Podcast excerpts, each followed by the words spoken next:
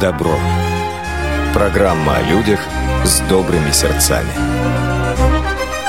Здравствуйте, уважаемые радиослушатели! В эфире программа «Дари добро». Сегодня в гостях у нас Дмитрий Валерьевич Поликанов, президент благотворительного фонда помощи слепоглухим «Соединение». Здравствуйте. Расскажите нам, пожалуйста, об истории создания фонда помощи слепоглухим. Ну, наш фонд э, был создан в 2014 году, то есть 4 года назад, а, и э, учредителем его стало агентство стратегических инициатив.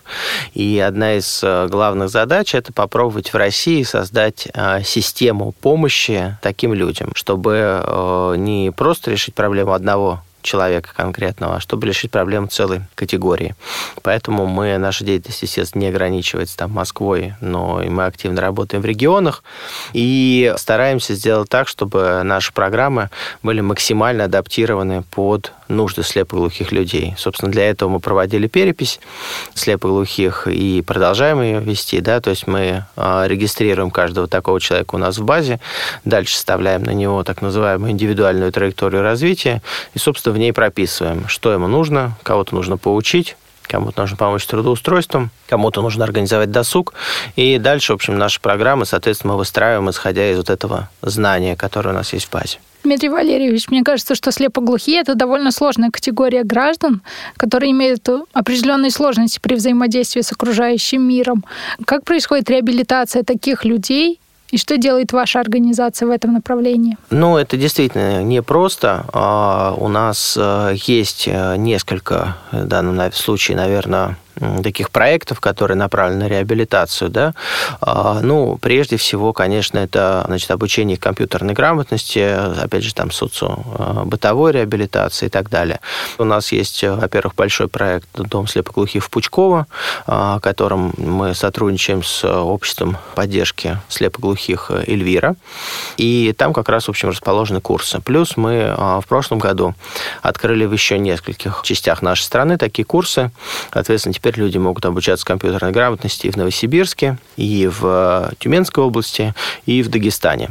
И дальше, в общем, как бы наша задача вот как раз э, географически, чтобы человеку не надо было ехать в Москву, чтобы он мог ближе к своему месту жительства, соответственно, все эти навыки получить. У нас есть сеть досуговых центров, у нас сейчас уже около 40, и э, здесь задача как бы дать людям возможность общения, дать людям возможность э, творческого развития и самореализации. И это такие клубы, где они собираются с разной периодичностью, но не реже, чем раз в месяц, и там проводятся для них разные мероприятия, да, то есть это могут быть экскурсии какие-то, это могут быть викторины, конкурсы и так далее. Еще одно направление, которое мы сейчас развиваем, это наши инклюзивные театральные школы. Они работают сейчас в пяти городах в Екатеринбурге, в Казани, в Новосибирске, Санкт-Петербурге и в Москве. И э, здесь мы объединяем инвалидов самых разных категорий, то есть не только слепоглухих. Там есть люди из ДЦП, например, да, там есть колясочники где-то, где-то есть люди, там, не знаю, синдром Дауна, в общем, глухие, слепые и так далее. Вот. И в этих школах они проходят обучение театральному мастерству, да, то есть их э, учат, э, значит, вот этому ремеслу актера, и, соответственно, как бы по итогам они как вот дипломные спектакли, да, студенты в вузах театральных ставят, вот они делают тоже такие а, как бы постановки, и а, мы надеемся, что вот в этом году в большинстве этих инклюзивных театральных школ уже будет вот подготовлен их первый спектакль с теми ребятами, которые там занимались. И действительно потрясающие какие-то совершенно получаются художественные произведения, и поскольку там в партнерах в каждом регионе есть театр, то мы надеемся, что, в общем, как бы в этом театре как раз и можно будет эти спектакли показывать с определенной периодичностью. Ну и, наконец, у нас есть большой проект по обучению преподавателей, потому что, в общем, чем раньше начнешь такими э, детьми там, заниматься слепоглухими, тем, понятно, большего эффекта достигнешь. Поэтому э, мы запустили у нас была серия курсов для педагогов из регионов, в том числе как бы на базе Серково-Посадского детского дома для слепоглухих. Но вот э, с прошлого года, в прошлом году мы подписали соглашение с американской школой Перкинса, которая уже почти 200 лет занимается слепыми и слепоглухими детьми, их обучением и развернули сейчас проект по созданию таких, ну, как мы их назвали, ресурсных кабинетов в регионах. То есть э, наша задача за три года сделать так, чтобы в 40 регионах нашей страны появились, ну, если прям совсем грубо говорить, такие гуру в теме слепоглухоты, которые могли бы обучать преподавателей, которые могли бы консультировать родителей с такими детьми, а, вот, и, а, соответственно, как бы вот эту тему дальше двигать, в том числе, может быть, и в университетском сообществе, чтобы появлялись новые кандидаты и доктора наук по этой тематике. Вот первый, так сказать, э, этап обучения они прошли в январе этого года, ну и, соответственно, там всего предусмотрено три, три этапа, поэтому я надеюсь, что, в общем, за три года мы такую сетку из э, таких преподавателей, таких ресурсных кабинетов в регионах развернем. Большое спасибо за такую интересную информацию. Я думаю, всем нашим радиослушателям стало понятно, что очень разнообразной и разнонаправленной деятельностью занимается ваш фонд. Но вот наши радиослушатели довольно много знают о реабилитации слепых людей, слабовидящих, в том числе о обучении слепых людей пользованию компьютером. И все эти программы основаны на звуковом восприятии. Как же пользуются компьютером слепоглухие люди, которые, к сожалению, не видят и не слышат информации? У части слепоглухих, скажем так, есть остаточный слух, поэтому они так же, как слепые, пользуются джосом и другими программами экранного доступа. А, ну, а те, кто тотально слепоглухой и, в принципе, там как бы шансов нет, так сказать, что-то услышать, эти люди пользуются, естественно, брайлевскими дисплеями, а, соответственно, с миром общаются фактически посредством брайлевского дисплея. И я считаю, что, в общем, одно из наших таких больших достижений последних лет – это то, что в прошлом году по итогам встречи с президентом страны Владимир Владимирович дал поручение о том, чтобы брайлевские дисплеи и программы экранного доступа для слепоглухих были включены в перечень технических средств реабилитации. В принципе, мы уже сейчас видим, как в регионах, ну, как бы вот с этого года начало это работать, и мы видим, как в некоторых регионах люди уже идут и вписывают это себе в индивидуальные программы реабилитации и, соответственно, имеют возможность такую технику получить. Это большой прорыв, потому что до этого эту технику закупали и мы.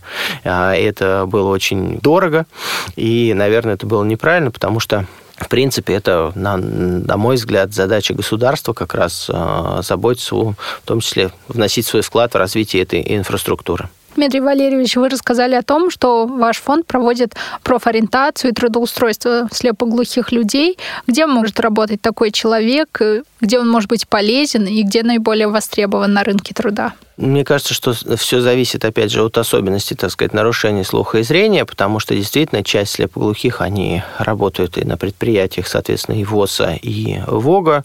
У нас, наверное, таких два крупных проекта по трудоустройству, ну, крупных по нашим меркам, да, понятно, что там работает около 20 человек, там, там и там, да, вот. А это проекты с развитием керамических мастерских. Мы просто долго думали о том, как встроить слепоглухих в рынок труда так, чтобы конкуренция их не убила, да, потому что ну, мы все понимаем, что э, ручной труд, он постепенно уходит, да, и заменяется, соответственно, роботами а, и так далее. И мы поняли, что, в общем, надо искать ниши там, где ручной труд по-прежнему будет востребован.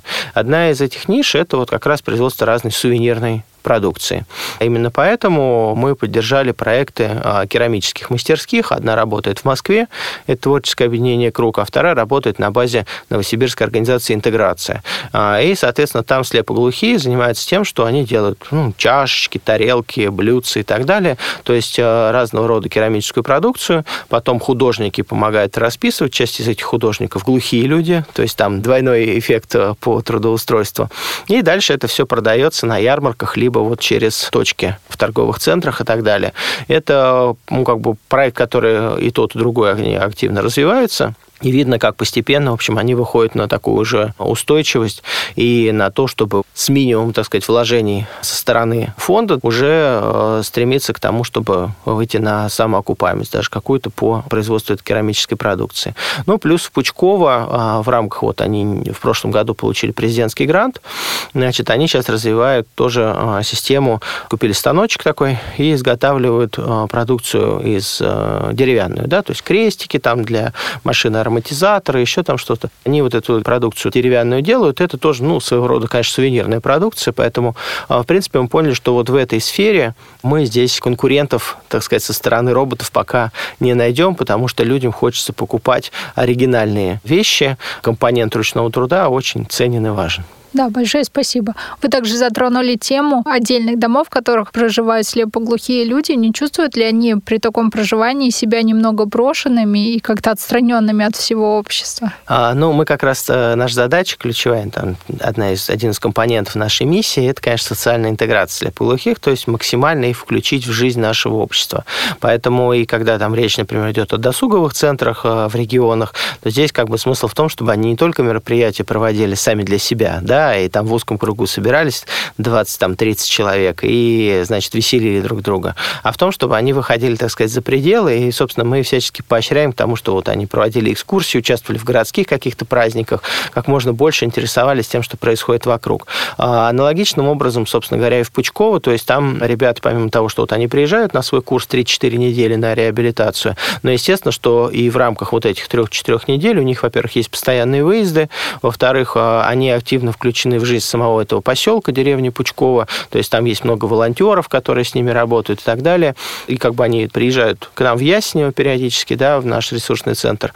Вот, то есть мы тоже их не стараемся не замыкать, так сказать, а, в рамках а, дома слепоглухих. Ну и проект наш сопровождаемое проживание там рядом тоже, как бы он под Троицком находится, Тихий дом называется. Там сейчас живет там порядка 10 слепоглухих людей на, по технологии сопровождаемого проживания. Часть из них мы вытащили из интернатов, то есть, ну, фактически из тюрьмы их спасли, да, потому что интернат – это, конечно, не место, в общем, для пребывания нормального человека.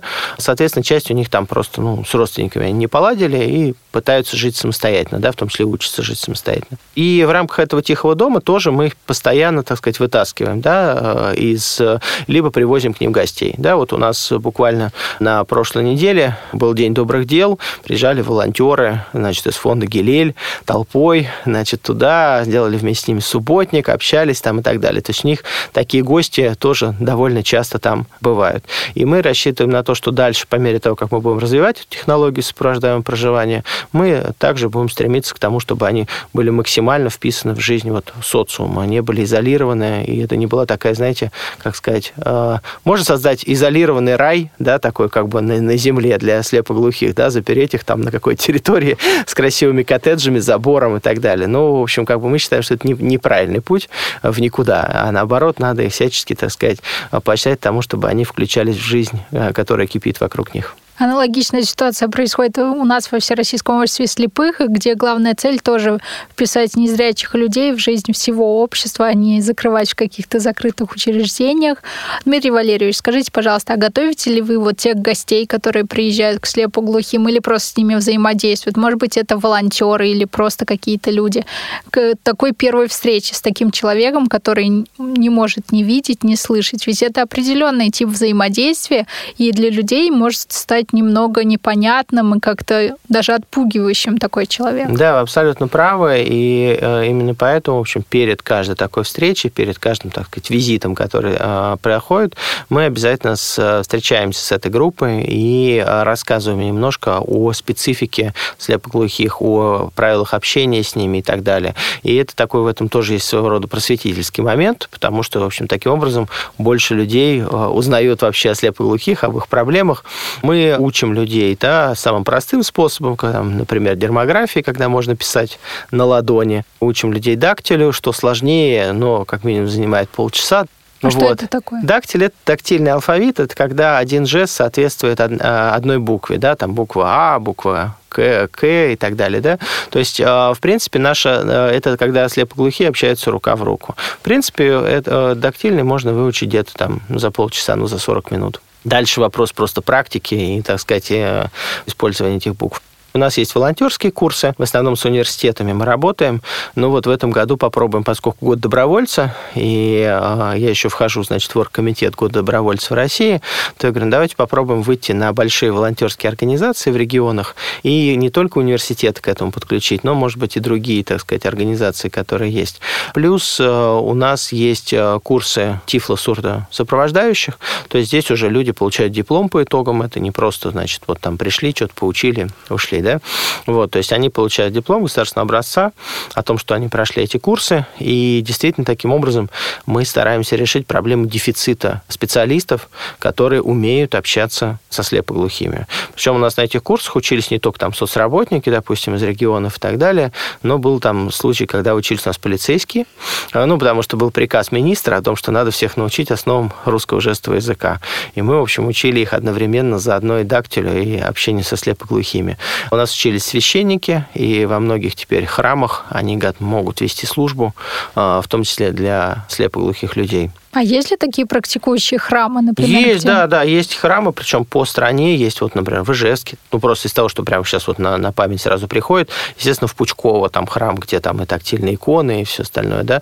У нас был проект э, вместе там с Викторией Зон и ее мужем, значит, э, увидеть икону, и мы, собственно говоря, э, несколько таких крупных красивых тактильных икон, мастерски сделанных, мы закупили и, собственно говоря, в крупные храмы Э, предоставили, да, подарили. Например, там в храм Христа Спасителя, вот в Троиц Сергиеву Лавру и, и так далее. То есть, да, для того, чтобы люди не только слепоглухие, естественно, но и слепые тоже имели возможность доступа к этим иконам.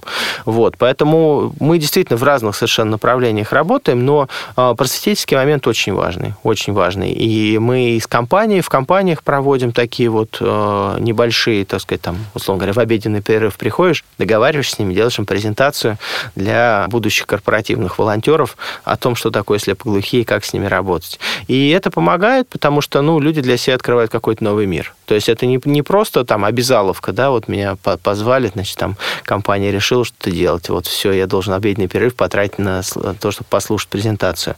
Но люди для себя открывают новое, и мне кажется, это им тоже в удовольствие идет. То есть это, это самое важное, потому что когда человек с удовольствием учится, он быстрее все, собственно, осваивает. А есть ли какие-то материалы, которые, возможно, можно прочитать, может быть, на сайте вашего фонда? Да, да, у нас на сайте, да, конечно, у нас на сайте висит там несколько инструкций для волонтеров, э, естественно, да, где написано, как сопровождать слепоглухого, или если вы встретили, как ему помочь, например, в транспорте или еще где-то, да.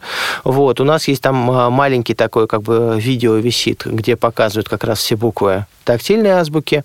Там есть теперь, кстати, видеокурс по э, коду Лорма. Это еще один способ общения, который мы потихонечку внедряем в России. Это а, способ общения, он широко распространен в европейских странах. Смысл его в том, что на ладони определенные точки отвечают за определенные буквы. И ты просто как бы на ладони пальчиком тыкаешь, и человек понимает, а, значит, какую букву ты ему показал. Мы этот код, э, собственно говоря, взяли его русифицированную версию, и это очень удобно, на самом деле, не только, допустим, там для слепоглухих, но и для людей, у которых там после инсульта, например, да, у них нет возможности общаться, но они хотели бы общаться, и, допустим, у них там спазм на руках, у них руки не двигаются, да, но если ты ему на ладони, значит, там что-то пальцем, да, он тебе в ответ, соответственно, как бы отвечает пальцем, то вы уже можете общаться. То есть даже человек тяжелый, вроде как не без нарушения зрения, может этот код использовать использовать. Мы сделали специальный видеокурс, за два часа его проходишь, прям в онлайне сидишь, там как бы там как уроки, уроки такие коротенькие. Ну вот, и ты можешь выучить тоже код Лорма, новый такой вот э, способ общения. А изучали ли вы и ваши коллеги зарубежный опыт по работе со слепоглухими людьми? Как обстоят дела в Европе и, может быть, в Азии? Да, обязательно. Это было одно из наших первых таких важных направлений работы, да, потому что когда мы э, только еще, ну вот фонд был принято решение о том, что его надо учредить э, в апреле 2014 года, а потом был такой период подготовительный, да, до момента официальной регистрации уже и так далее. И вот мы э, все это время, там где-то 2-3 месяца, посвятили как раз именно изучению международного международного опыта и общению с российскими экспертами на эту тему. И когда мы делали программы, мы постарались по максимуму включить сюда все, что хорошее, что делается в мире. Сейчас, а в принципе, вот за эти несколько лет а, мы уже так хорошо устоялись на международной арене. Нас знают. А, мы являемся членом такой организации, как DeafBlind International. Это международная ассоциация по работе со слепоглухими. В принципе, мы регулярно участвуем в разных конференциях и посылаем российских специалистов на эти конференции конференций российских слепоглухих, для того, чтобы они выступали на этих конференциях. Мы э, сейчас, как я сказал, уже там со школы Перкинса делаем, но, в принципе, есть еще несколько партнеров э, европейских, с которыми мы э, плотно работаем по э, разным направлениям. В каких-то вещах мы их начали опережать уже, и это радует, потому что, э, ну вот в прошлом году, например, э, мы передавали свой опыт по работе в театре э, для англичан и французов. То есть у нас был совместный проект с английскими и французскими слепоглухими, спектакль «Прикасаемый», мы делали его международную версию, и мы одновременно обучали их специалистов, как правильно работать со слепоглухими, а, чтобы развить их навыки а, театрального искусства.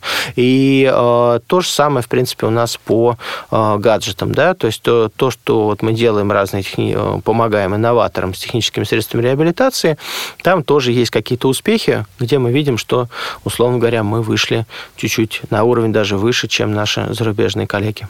Ваше личное мнение, какая страна достигла наибольших результатов в работе со слепоглухими? Это Россия?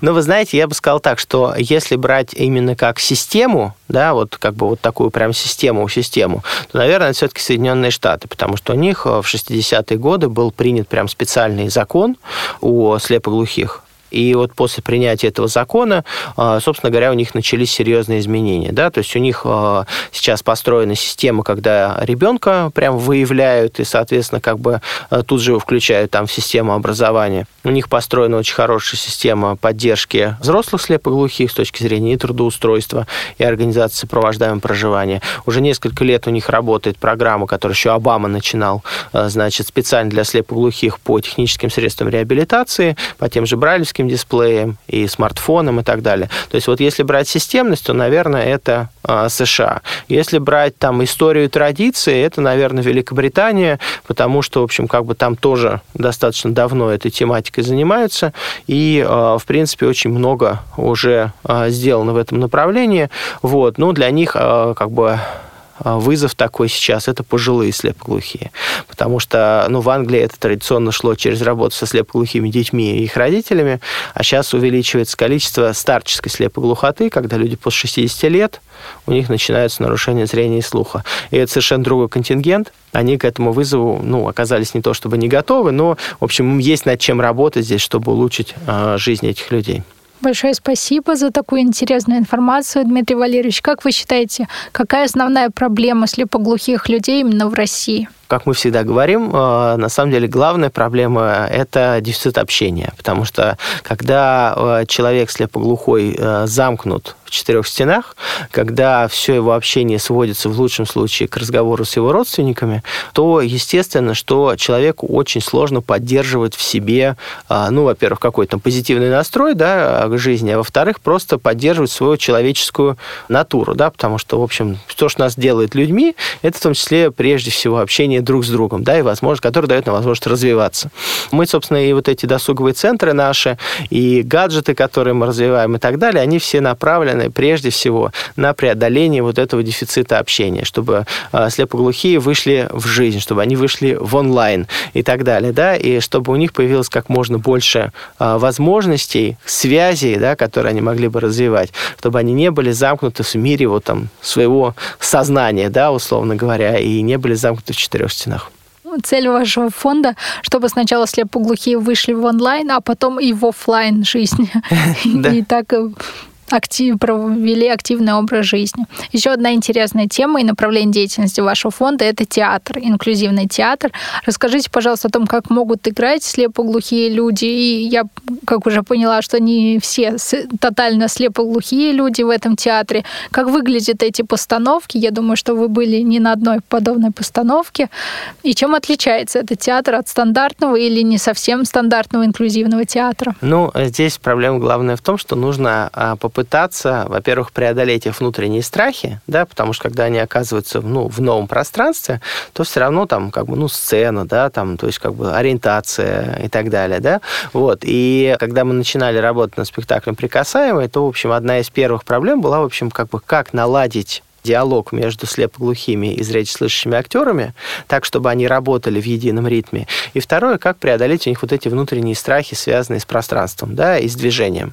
В рамках э, вот этой работы, на самом деле, появились и там специальные приемы, да, как можно человека раскрыть, раскрепостить там и так далее. Вот. И сегодня надо сказать, что те люди, которые начинали тогда в прикасаемых, а, значит, а сейчас у нас играют, я не знаю, спектакли «Живые картины», например, это уже люди, которые прям, ну, как бы на голову выше, да, то есть они выросли очень профессионально, то есть они совершенно по-другому э, ведут себя, они совершенно по-другому двигаются, они уверены в себе э, и так далее, и так далее. И мы видим, как театр меняет их отношение к жизни в том числе, да, что это не просто самодеятельность, да, то есть пришли, что-то там сыграли, и ушли. Мы видим, что они начинают этим жить, и что на самом деле как бы э, одновременно меняется их философия, мировоззрение и, в принципе, отношение к самому себе в том числе. Поэтому у нас э, задача была еще техническая в этом плане, то есть нам надо было так оборудовать пространство, чтобы людям было комфортно. Ну, то есть, например, когда мы делали первых прикасаемых, у нас э, там работала аромамашина, например, которая, значит, с помощью запахов показывала слепоглухим людям, что действие меняется, и, соответственно, нужно там встать, допустим, со стула, Существуют перейти такие куда-то. специальные машины? Ну, там стоит аромамашина, то есть она нагоняет, ну, как бы так, труба такая, да, с вентилятором, она нагоняет разные запахи, условно говоря. Там, не знаю, запахло яблочком, значит, я должен пойти сесть на стул. Запахло бананом, я должен встать, пойти там со стула еще куда-то пойти. Это очень далее. приятно и для зрителей. Да, да, да, да. Ну вот. Потом, значит, там была, было разное покрытие сцены, да, то есть там сцена была как бы из таких разных кусочков составлена, и он, когда шел, то он ногой чувствовал, из какого кусочка сцены в какой переходит, и мог примерно понять, где он сейчас находится и куда ему еще там нужно дойти. Да? Для, например, там, постановки «Кармен» мы использовали игру света, потому что у нас Алексей Горелов, который играет главную роль, а, он слепоглухой, но у него есть достаточное тоннельное зрение, но очень сужены сильно поля зрения. И он может на сильный свет ориентироваться. Мы так специально ставили там лампочки на сцене и так далее, чтобы Алексей понимал, в какой части сцены он находится и, собственно говоря, куда ему идти и так далее. То есть есть какие-то, с одной стороны, технические приемы, с другой стороны, ну, работа с самим человеком. Через репетиции, через выстраивание диалога со зрячеслышащими актерами ты вот постепенно этих людей интегрируешь, собственно говоря, в это пространство.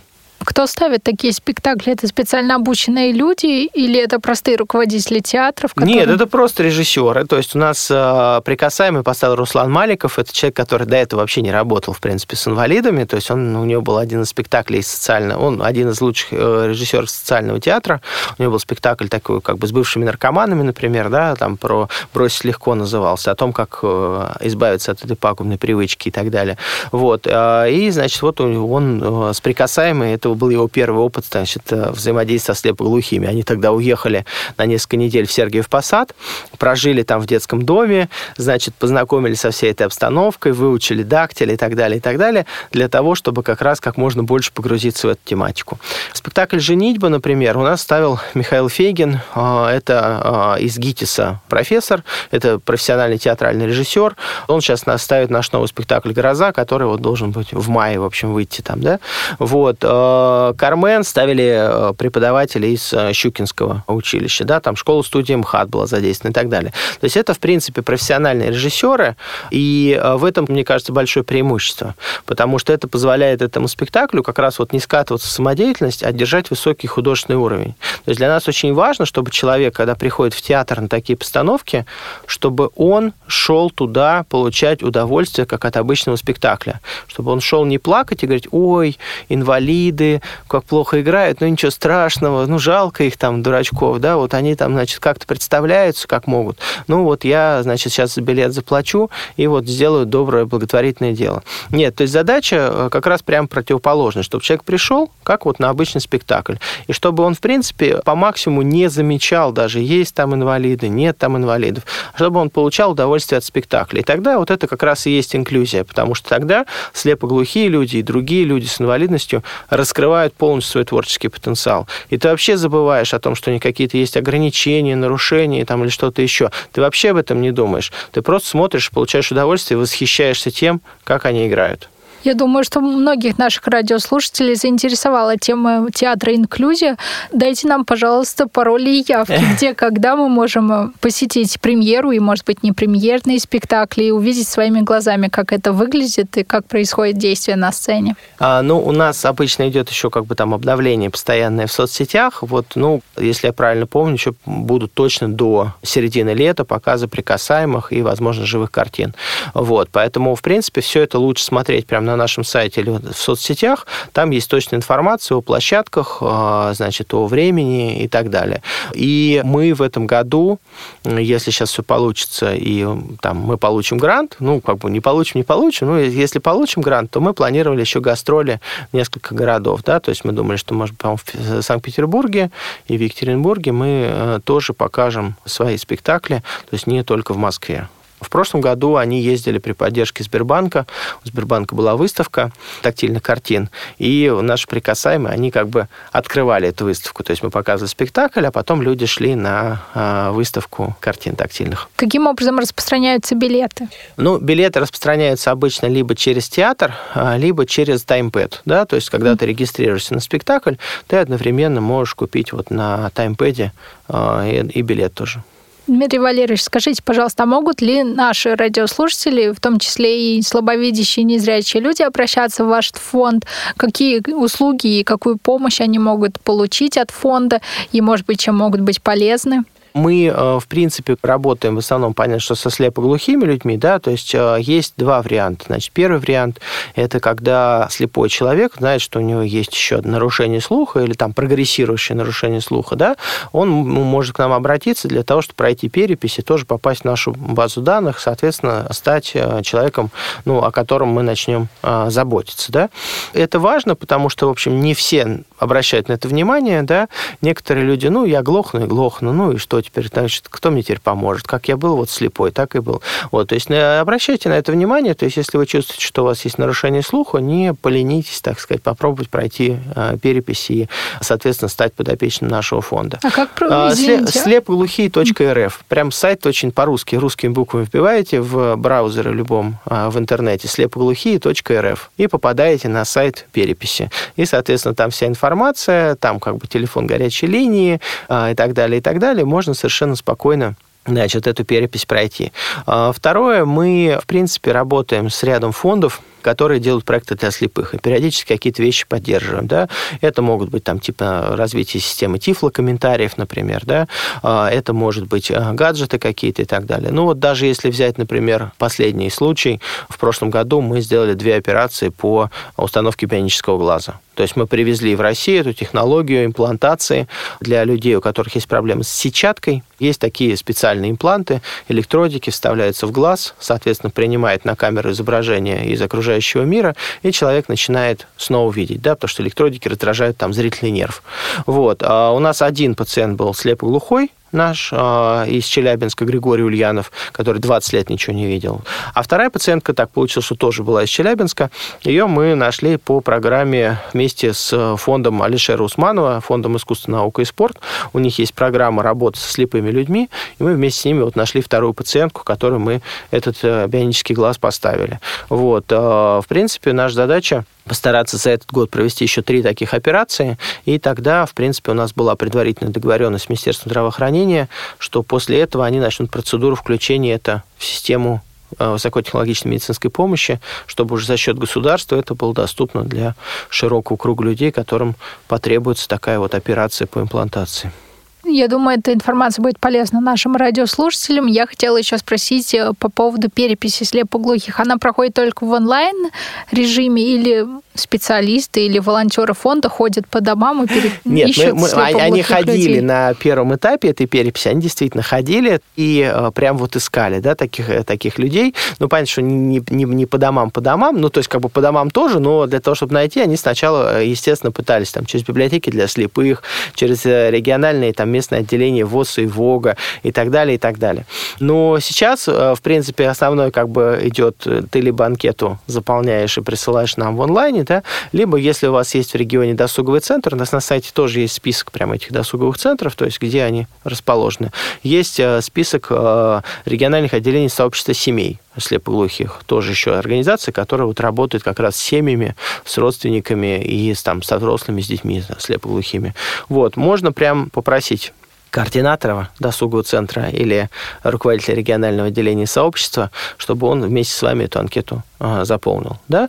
То есть можно это сделать действительно не только в онлайне, но и в офлайне. А так вот слепоглухие.рф это сайт и горячая линия 8 800 333 5000. Ну, легко запомнить, то есть как бы 8 800 333 5000, можно на этот телефон позвонить и, соответственно, как бы сказать, что хотели бы принять участие в переписи, оставить свои какие-то контактные данные и, соответственно, с вами свяжутся и попробуют, так сказать, вместе заполнить анкету. Будем надеяться, что все заинтересованные и нуждающиеся люди обратятся по этим контактам. Мы с вами обсудили уже многие направления реабилитации слепоглухих людей, но не затронули спорт. Как обстоят дела со спортом среди слепоглухих людей? Какие виды спорта наиболее популярны, а какие, может быть, только еще зарождаются в вашем фонде и среди слепоглухих? Ну, а, спорт это такое как бы направление, которое, а, в принципе, можно развивать как профессиональный спорт, да, так и массовый. Одно время у нас была идея, что надо попробовать развивать профессиональный спорт, да, то есть мы стали искать слепоглухих, там организовывали соревнования для них, вот э, в позапрошлом году провели спартакиаду, значит, отправляли их на спартакиаду в Болгарию международную, там, где они тоже получили много золотых медалей. А, регулярно поддерживаем наших, например, там такие ребята в шашки играют из Курска, они привозят медали по шашкам все время там с чемпионатов российских и так далее, по шашкам для слепых, серебряные, золотые и так далее. Вот, а, то есть, но потом мы поняли, что а, круг этих людей достаточно узкий, да, тех, кто прям вот реально решил себя посвятить спорту и заниматься так, чтобы, в общем, на уровне соревнований и так далее. И мы сказали, ну, давайте попробуем развивать массовый спорт. И, а, собственно, теперь мы поддерживаем периодически в регионах спортивные мероприятия для а, слепоглухих вот на базе наших досуговых центров. С проектом «Лыжи мечты» такой есть.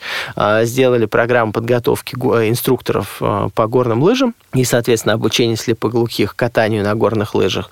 И на роликах, кстати, на роликах тоже, да. То есть, э, в принципе, э, для них доступны самые разные виды спорта. У нас есть замечательный человек такой из Тюмени, э, вот, он занимается армрестлингом, например, и, значит, вот он у себя дома фактически оборудовал там чуть ли не спортивный зал сам своими руками, там и турники у него, и стол мы ему купили для армрестлинга, еще там какие-то штанги и так далее. Он сейчас фактически консультирует еще там других спортсменов, то есть он уже из такого спортсмена-одиночки, которому просто нравилось самому этим всем, он уже превратился фактически в тренера тренера да, для других спортсменов, и инвалидов, и неинвалидов. Он им рассказывает, как правильно там, выстраивать программы тренировок и так далее. Вот, то есть э, разные виды спорта доступны, и мы считаем, что как бы надо стремиться вот к тому, чтобы именно демократичные виды спорта были доступны для слепоглухих. Да? То есть это, я не знаю, там, скандинавская ходьба, шашки, шахматы, бег, э, плавание и так далее. То есть э, те виды, которые не требуют больших затрат с точки зрения там, закупки инвентаря или еще чего-то такого. Я не знаю, разве развита ли у вас эта сфера в вашей организации, но во Всероссийском обществе слепых в последние годы очень активно развивается тема адаптации настольных игр для незрячих людей. Ваши подопечные тоже любители посидеть за досками и да, поиграть? Да, да, да. И более того, мы а, какое-то время назад, по-моему, это было в 2015 году, вместе с Федерацией настольных игр для инвалидов сотрудничали, и у них есть целые наборы, там не только доски, значит, там для шахмат, для шашек или для нар, там, да, но там еще как бы разные игры, типа там бильярда там для, для слепых, там и просто для а, там людей с разными видами инвалидности и так далее. И а, мы какое-то количество наборов вот этих комплектов как раз закупили в наши досуговые центры для того, чтобы они могли еще и там было им чем заняться, кроме, так сказать, экскурсий викторин, но чтобы они еще и вот в эти настольные игры обязательно играли, потому что там развивается и координация движений, да, и, а, собственно говоря, ловкость и так далее, и так далее. Тоже очень важно. И самое главное, главное, что в эти игры могут играть и дети, и взрослые. Там и колясочник может в них играть, и слепой может в них играть, и слепоглухой, и так далее. И это очень-очень здорово. И эти игры очень полезны для да. социализации, реабилитации людей. К сожалению, у нас остались последние минуты эфира. Дмитрий Валерьевич, скажите, пожалуйста, какие перспективы строятся в вашем фонде? С каким взглядом вы смотрите в будущее? Ну, я надеюсь, что мы как бы все смотрим в будущее с оптимизмом, потому что иначе тогда жить бы не стоило. А так, э, у нас сейчас один из проектов важных, который мы начали в этом году, и который, я думаю, что в ближайший год должен набрать как раз темп, это создание ассоциации слепоглухих, ну, ассоциации людей с нарушением слуха и зрения.